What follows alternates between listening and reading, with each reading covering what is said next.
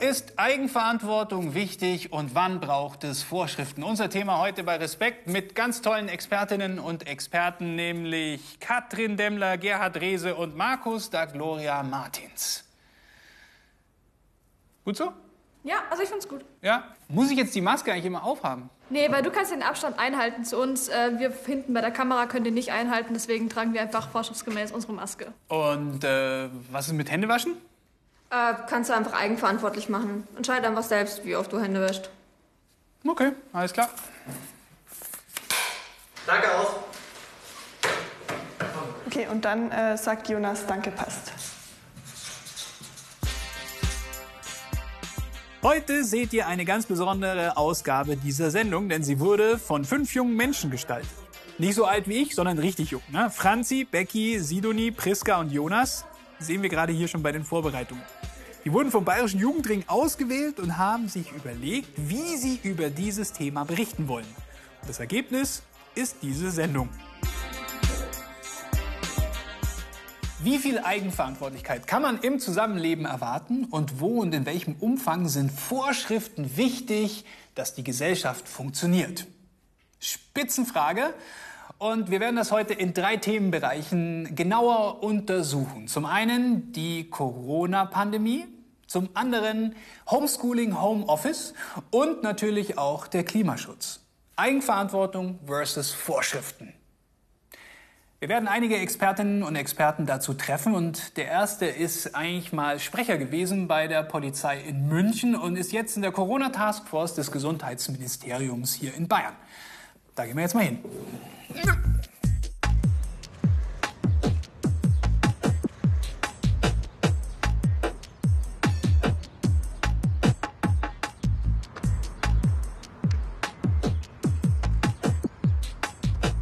Eine Frage gleich mal vorab. Wozu brauchen wir eigentlich Vorschriften und Regeln? Weil ich sehr froh bin, dass wir nicht mehr das Recht des Stärkeren haben. Ich glaube, äh, Regeln sind in einer zivilisatorischen Gesellschaft ein Gleichmacher, der dafür sorgt, dass äh, gleiche Sachverhalte bei unterschiedlichen Menschen immer gleich bewertet werden. Und äh, ich glaube, ähm, das ist ein echtes Kulturgut und unglaublich wichtig, auch mit Blick in die Zukunft. So, jetzt reden wir ja die ganze Zeit schon von Vorschriften. Aber was bedeutet denn eigentlich der Begriff Vorschrift?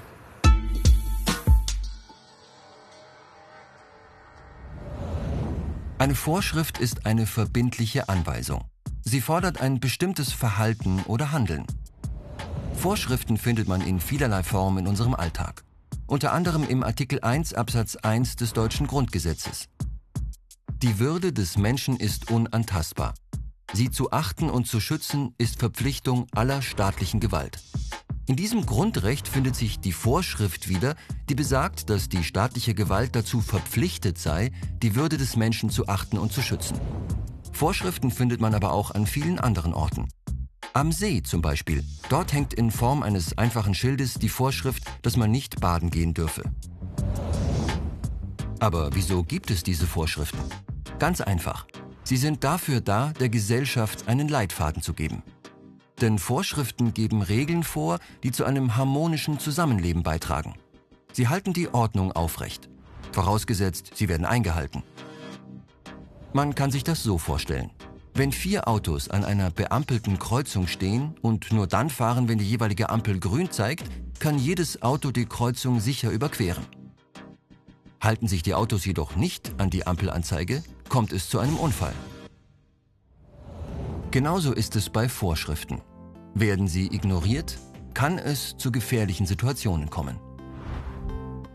Damit das nicht passiert und Vorschriften eingehalten werden, gibt es Menschen wie Polizistinnen und Juristinnen, die dies kontrollieren und gegebenenfalls beim Ignorieren dieser Vorschriften dementsprechend handeln.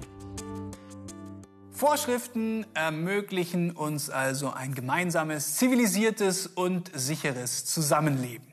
Wir schauen mal auf das Jahr 2020. Da gab es unfassbar viele neue Vorschriften. Und es werden wöchentlich immer mehr. Warum? Klar, die Corona-Pandemie. Und es gibt natürlich ein paar, die sagen, ja, Corona gibt es überhaupt nicht, da sind auch die Vorschriften total sinnlos und die halten sich nicht dran. Aber alle anderen, halten die sich dran? Das frage ich jetzt mal den Sprecher des bayerischen Gesundheitsministeriums.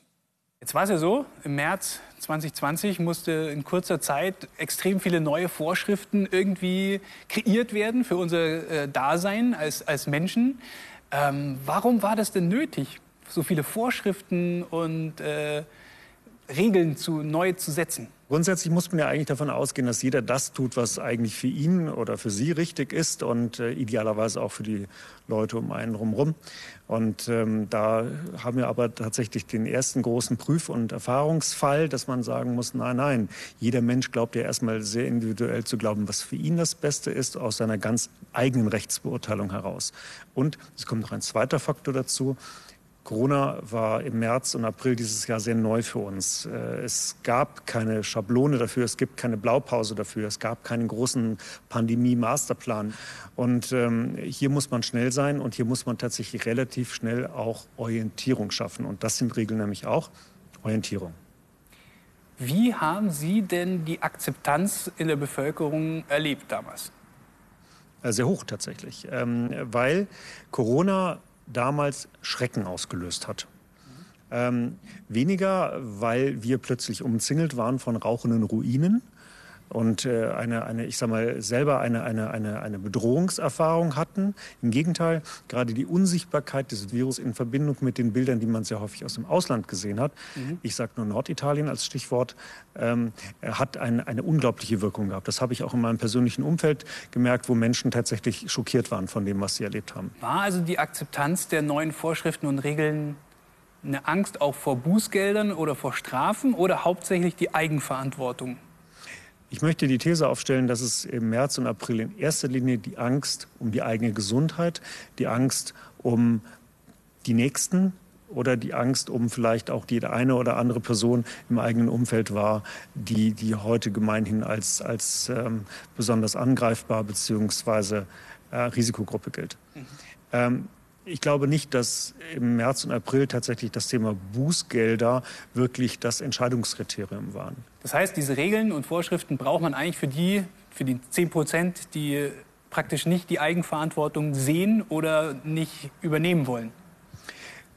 Das klingt jetzt ein bisschen schwer, aber am Ende des Tages geht es um Menschenleben. Ähm, man denkt da immer an die Senioren im Altenheim. Äh, wir vergessen aber jeden mit Bluthochdruck. Wir vergessen die Übergewichtigen. Wir vergessen den sympathischen Nachbarn Anfang 30, der aber gerade eine Chemotherapie hatten. Und wir vergessen auch unseren Freund, den ich seit langen Jahren kenne, der aber dummerweise aufgrund der Pollenallergie Asthmatiker ist. Das sind alles Risikopatienten. Äh, nur weil ich selber noch keine Opfererfahrung äh, hatte in, in Form von, von Angehörigen, Angehörigen, Freunden oder möglicherweise einer eigenen Infektion, heißt es ja nicht, dass dieses Virus harmlos ist. Und äh, deshalb geht es darum, dass äh, dieses Virus aber nicht äh, differenziert, ob Sie jetzt dran glauben oder nicht, weil Sie sind im Zweifel trotzdem ansteckend und Sie sind möglicherweise genau das letzte Kettenglied in einer Infektionskette, die den asthmatischen Nachbarn ansteckt und ihn so ins Krankenhaus befördert, dass er dann möglicherweise mit Langzeitschäden oder gar überhaupt nicht mehr lebend rauskommt. Und ähm, diesen kleinen Teil an Personen, die sich nicht an Regeln halten, für die sind Sanktionen notwendig. Und ähm, letzten Endes auch die Ultima Ratio in einem Regelkanon. Wenn du dich nicht an die Regel hältst, erfolgt eine Konsequenz. Mhm. Wenn man jetzt die Zukunft anschaut, sollte man dann auf noch mehr Vorschriften und Regeln bauen oder auf die Eigenverantwortlichkeit eines jeden bauen und auf mehr Aufklärung vielleicht, dass das für einen selber so wichtig ist? Ich glaube, Grundmanifest äh, in dem Ganzen muss das Thema ähm, Ertüchtigung eines jeden sein, dass er sich selber wirklich ein objektives Bild machen kann, weil nur dann versteht er, welche Rolle er spielt. Äh, und das ist ja das ganz Spannende bei der Corona-Infektion, dass es hier darum geht, dass nicht ähm, der Nachbar sich richtig verhalten muss, sondern jeder muss sich richtig verhalten. Ja, das ist wieder dieses Bild von, das letzte Glied in der Infektionskette kann ein jeder von uns sein. Ich übrigens auch. Hier muss einfach klar sein, dass äh, Information und Wissen der Grundstein ist, gefolgt von Regeln, die Orientierung bilden und am Ende abgeschlossen durch Sanktionen für die, die sich partout nicht dran halten wollen. Also, in Extremsituationen, wie auch bei Corona, sind Vorschriften wichtig und auch, dass diese Vorschriften eingehalten werden. Weil es geht ja nicht nur um die Verantwortung gegenüber sich selbst, sondern auch die gegenüber dem Rest der Bevölkerung.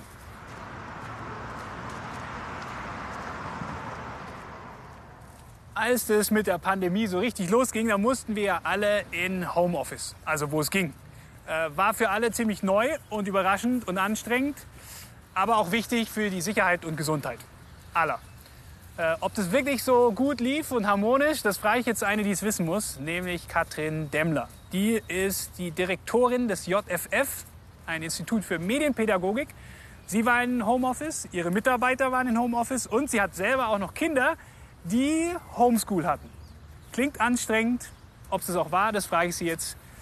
Aber äh, nicht in echt, sondern wieder äh, bei uns im Studio. Hallo, Frau Demmler. Hallo. Was hat denn in Ihren Augen besser geklappt? Homeoffice bei Ihnen selbst oder Homeschooling bei Ihren Kindern? Ähm, ich würde tatsächlich fast bei uns sagen, das Homeschooling bei meinen Kindern hat besser geklappt. Warum? Weil die mich noch hatten. also weil die sozusagen äh, die irgendwie, äh, also wir, es ganz gut geschafft haben, so einigermaßen einen Rahmen zu schaffen.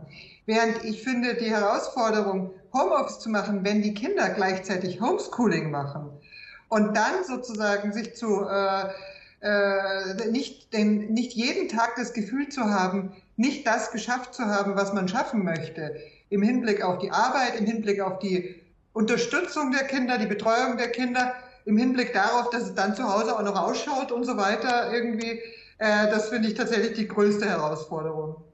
Vor allem sieht man es ja dann auch den ganzen Tag, wenn man zu Hause ist. Ne? Ja, eben. Was würden Sie sagen? Sind Sie ein Typ, der strenge Regeln braucht und Vorschriften und gesetzte Zeiten, um gut arbeiten zu können? Oder könnten Sie sich eigentlich Ihren Tag selber viel besser einteilen, was das Arbeiten angeht? Ich kann mir meinen Tag selber ganz gut einteilen. Ich muss es auch im ganz normalen Leben machen, muss man sagen. Ähm, insofern äh, funktioniert das schon. Aber eben dabei kann man nicht außer Acht lassen, was es ähm, für mich, und ich glaube, damit bin ich nicht allein, für eine Rolle spielt, gewisse Rituale zu haben. Also eben sozusagen dieses, ähm, wo auch immer, an einen Arbeitsplatz zu gehen, den Arbeitsplatz dann irgendwann am Ende des Tages auch wieder zu verlassen zwischendurch vielleicht auch im Austausch zu sein mit anderen. Ja, also ich würde tatsächlich sagen, die Vorgaben sind es gar nicht so, sondern eher, wenn man so will, die gestaltete Umgebung, die es ermöglicht, eben dann durchaus auch selbstbestimmt arbeiten zu können. Was war denn der Unterschied zu Homeoffice früher und Homeoffice während und auch jetzt im Endeffekt nach Lockdown? Vor dem Lockdown war es ein freiwilliger Homeoffice. Es hatte vielleicht sogar etwas mit Genuss zu tun, also im weiteren Sinne. Also den Genuss, sich den Arbeitsweg zu sparen, den Genuss, in Ruhe arbeiten zu können, im Idealfall eben. Also sprich, es war tatsächlich sozusagen ein Einteilen in eine Möglichkeit, auch zu Hause zu arbeiten. Im Lockdown war es dann ein gezwungenes und alles, was irgendwie uns aufgezwungen wird, ist erstmal irgendwie, wollen wir irgendwie so gucken, wie kommen, wie, wie kommen wir denn da raus, ja, aus einem Zwang. Das Verlagern des kompletten Arbeitsvolumens nach Hause ist ein Unterschied hinsichtlich eines temporären Verlagerns. Sie sind ja Direktorin des Instituts für Medienpädagogik und Forschung und Praxis. Ja? Und eine Ihrer Aufgaben ist ja auch, äh, zu schauen, dass die Arbeit Ihrer Kolleginnen und Kollegen funktioniert. Sie müssen es im Auge behalten. Wie war das oder ist das im Homeoffice überhaupt möglich? Also das Homeoffice setzt erstmal äh, viel Eigenengagement aller voraus. Dann ist es aber natürlich wichtig, dass man schon so eine Infrastruktur hat. Das heißt, ähm, auf der einen Seite die Infrastruktur, äh, wie kommunizieren wir denn miteinander, wenn wir zu Hause arbeiten? Also äh, wie kann ich denn auch kurze Absprachen treffen? Das heißt, was nutzen wir für Tools, um eben auch letztendlich so dieses den, den, den, den kurzen Austausch auf dem Gang zu ersetzen. Es äh, ist auch tatsächlich so diese Frage, ähm, wie kann ich denn nochmal mitbekommen, wie es den anderen geht. Also jetzt auch für mich selber ist das wichtig, eben als, wenn ich dieses Institut oder nachdem ich dieses Institut leite, ist es wichtig, aber es ist auch für die Kolleginnen untereinander wichtig. Das heißt, wir haben schon ganz viel auch reflektiert darüber, ähm, was, wie fühlt sich's denn an, jemanden ein Arbeitspaket rüber zu schicken und nicht zu wissen, wie belastet ist er oder sie denn gerade. Wenn man jetzt so ein Fazit äh, ziehen kann, jetzt mal, äh, was wir in 2020 gelernt haben, ähm, was das bessere Arbeitsumfeld ist. Ne? Eigenverantwortlich handeln oder nach Vorschriften? Was würden Sie sagen? Ich denke, wir brauchen Vorschriften, um eigenverantwortlich handeln zu können. Also es, es ist sozusagen äh, also ein, ein rein eigenverantwortliches Handeln. Also auch ein, ein, ein selbstständig Tätiger oder eine selbstständig Tätige braucht irgendwie äh, Termine, bei denen was abgegeben werden muss, wo was fertig sein muss oder so. Äh, sonst geraten wir in Schwimmen. Also letztendlich brauchen wir gewisse Vorschriften, um dann eigenverantwortlich handeln zu können. Und letztendlich kommt es ja auf die Balance an. Ja, war ein ziemlicher Schock damals. Ne? März 2020, alles war komplett neu, Homeschooling, Homeoffice. Ich muss sagen, krasse Erfahrung, auch für mich persönlich. Und die Eigenverantwortung, ja, das war so eine Sache. Das musste man auch erst mal lernen. Ein anderer großer Bereich, bei dem man auch noch viel Eigenverantwortung lernen kann, ist der Klimaschutz. Gleich rede ich mit einem Umweltpsychologen über dieses Thema. Und vorher schauen wir mal, was die Statistik so hergibt im Zusammenhang mit Eigenverantwortung und der Gesellschaft.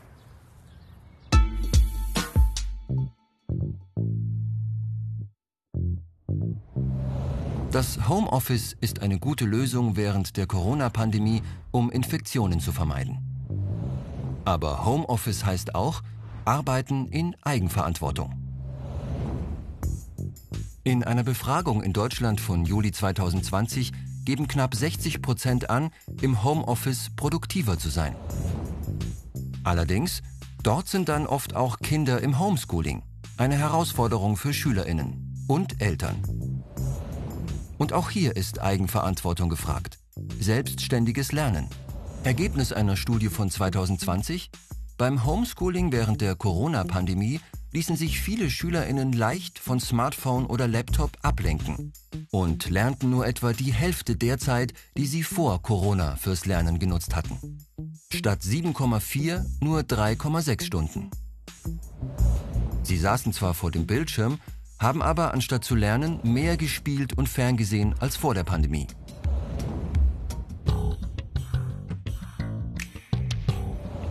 Maske tragen heißt, sich selbst und andere schützen. Laut einer Umfrage waren im April 2020 88 Prozent der Deutschen für und 11 Prozent gegen die Maskenpflicht im öffentlichen Raum. Anfang September 2020 waren schon 94 Prozent dafür und nur noch 5 Prozent dagegen. WissenschaftlerInnen folgern daraus, die Menschen akzeptieren das Maskentragen besser, weil es Pflicht wurde. Wenn es freiwillig wäre, könnte eine Spaltung in der Gesellschaft entstehen.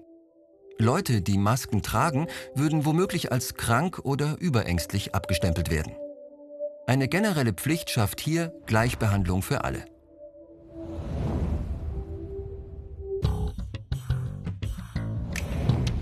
Dass alle eigenverantwortlich handeln, funktioniert nicht immer. Wenn die gesamte Weltbevölkerung so leben würde wie wir hier in Deutschland, bräuchten wir drei Erden. Der Tourismus allein produziert 8% der klimaschädlichen Emissionen weltweit. Laut einer Umfrage von Ende 2019 versuchen 53,2% der Deutschen auch im Urlaub aufs Klima zu achten.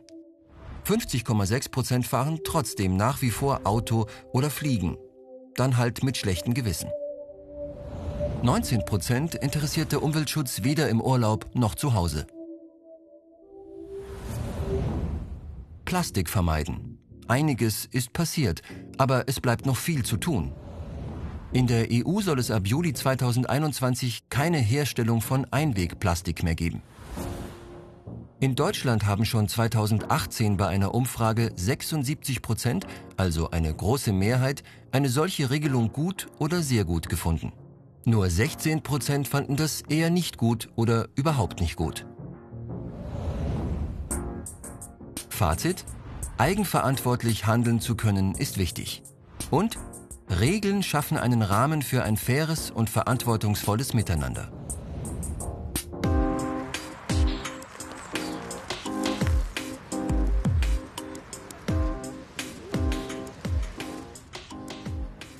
Klimaschutz, da gäbe es wirklich vieles, was wir tun könnten. Ne? Zum Beispiel äh, Fahrradfahren anstelle von Auto. Ja, äh, ganz bewusst ernähren. Man könnte Energie sparen, Wasser sparen. Aber da gibt es halt so gut wie keine Vorschriften. Ne? Das macht man aus Eigenverantwortung. Und die einen tun es halt und die anderen eben nicht.